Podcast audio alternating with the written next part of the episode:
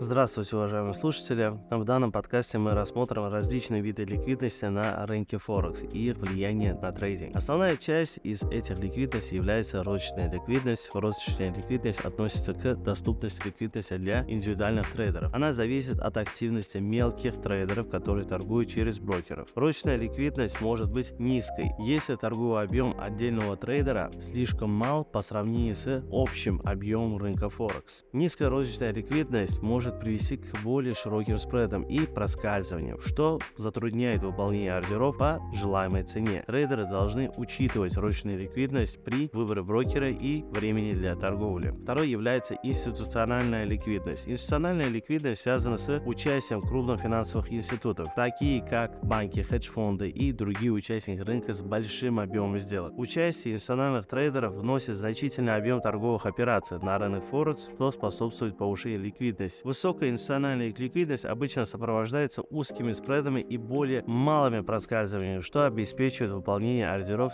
с низкими затратами. Третье у нас новостная ликвидность. Новостная ликвидность возникает в результате важных новостей и экономических событий, которые могут повлиять на курс валют. Во время публикации ключевых экономических данных или заявлений Центрального банка рынок может стать особенно ликвидным. Новостная ликвидность может быть как благоприятной, так и неблагоприятной для трейдера. С одной стороны, она может создать возможность для быстрой прибыли, если трейдер правильно предугадает реакцию рынка на новость. С другой стороны, высокая волатильность и непредсказуемость рынка во время новостного ликвидности могут привести к риску и огромным потерям. В заключение, различные виды ликвидности на рынок Форекс имеют значительное влияние на трейдинг. Понимание этих видов ликвидности позволяет трейдерам принимать более осознанные решения при выборе стратегии и времени для торговли. Прочная ликвидность, институциональная ликвидность и новостная ликвидность. Все они играют свою роль в формировании торговых условий на рынок Форекс. Успешные трейдеры должны учитывать различные виды ликвидности и адаптироваться к изменениям, чтобы использовать возникающие возможности и управлять рисками. Спасибо, что послушали данный подкаст. Всем спасибо. До свидания.